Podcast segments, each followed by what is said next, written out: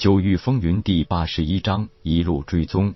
铁牛显然在获得了绝对的主动权后，迅速发动了最后也是最强一击。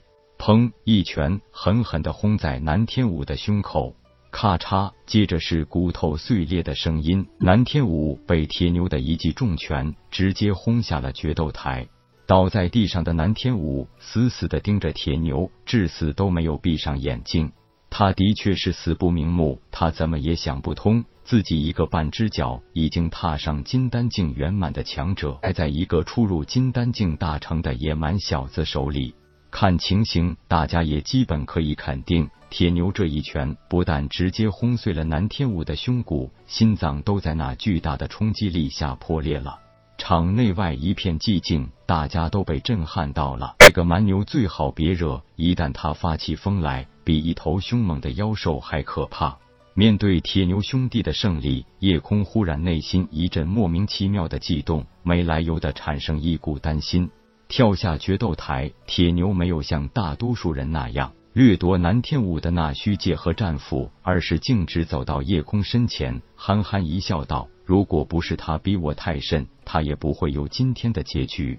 兄弟，咱们喝酒去。夜空木讷的点点头，想不明白为什么会有那一股心悸的感觉。不提执法殿之事，吩咐着大家处理后事。夜空和铁牛一路离开宗门，直奔小酒馆而去。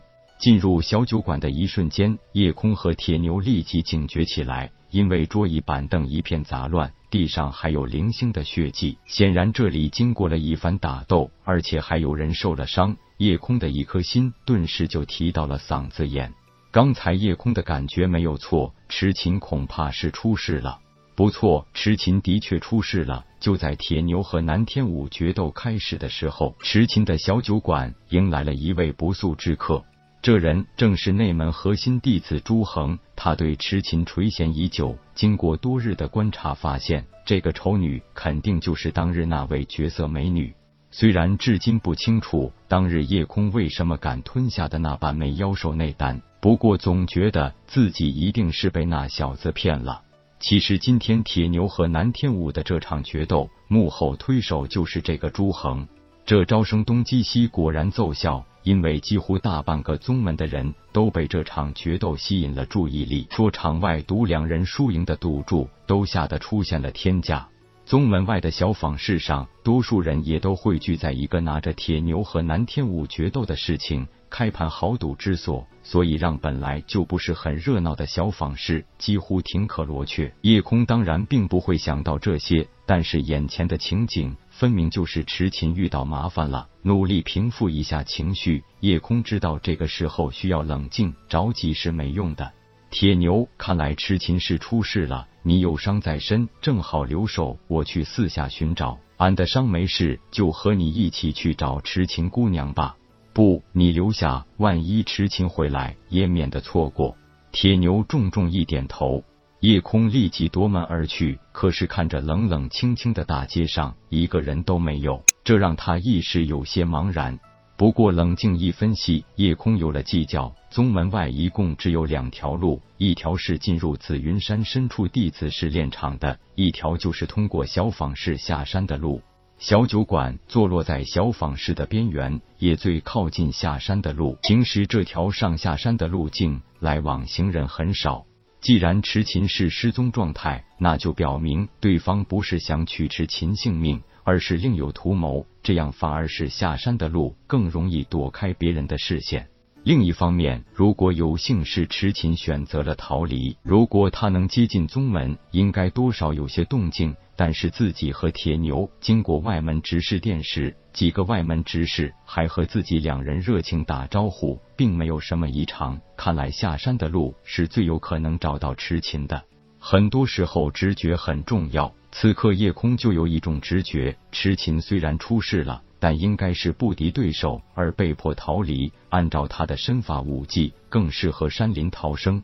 下山路上有一条岔路，是进入翠幽山脉深处的。那里是很多弟子猎杀妖兽和历练的所在。不论是痴琴被劫持，还是痴琴自己被迫逃离，最大的可能都是往那里去。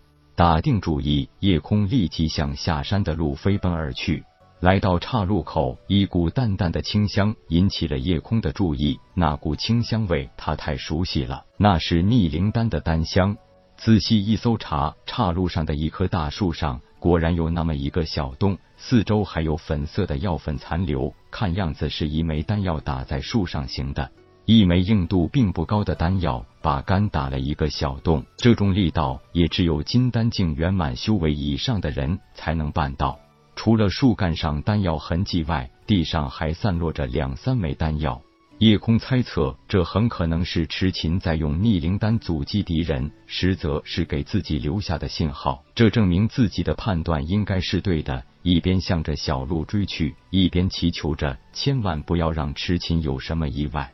随着越来越深入，路径越来越不明显，地上的痕迹也越来越杂乱。毕竟这里经常有妖兽和宗门历练的弟子经过，所以想在众多的痕迹中找寻一点蛛丝马迹并不容易。何况夜空也真的没有这方面的经验。不过好在夜空每隔一段路都会隐隐闻到一些丹香，这说明自己追赶的方向一直是对的。痴琴怎么说也有很长时间一个人在山里采药历练的经验，为人又是聪明伶俐，能够一边逃跑还能不动声色的留下线索，这也让叶空的心里多少有些宽慰。叶空发现痴琴这一路的逃离路线并不是直线，而是经常出现突然转折的迂回路线，这也正是痴琴的聪明之处。作为上品灵界武技的清风白柳，是一种很高明的身法武技。虽然是以速度见长，但并不是那种直接的飞速奔跑，而是以闪避为主，几乎就是专门为了躲避敌人而设的。如果是在直线上飞奔，这绝对不是清风白柳的长处；但是在密林中左突右闪的穿行，就是这门武技的长处了。正全力追踪着，夜空忽然心头一紧，因为他发现再也闻不到丹香了。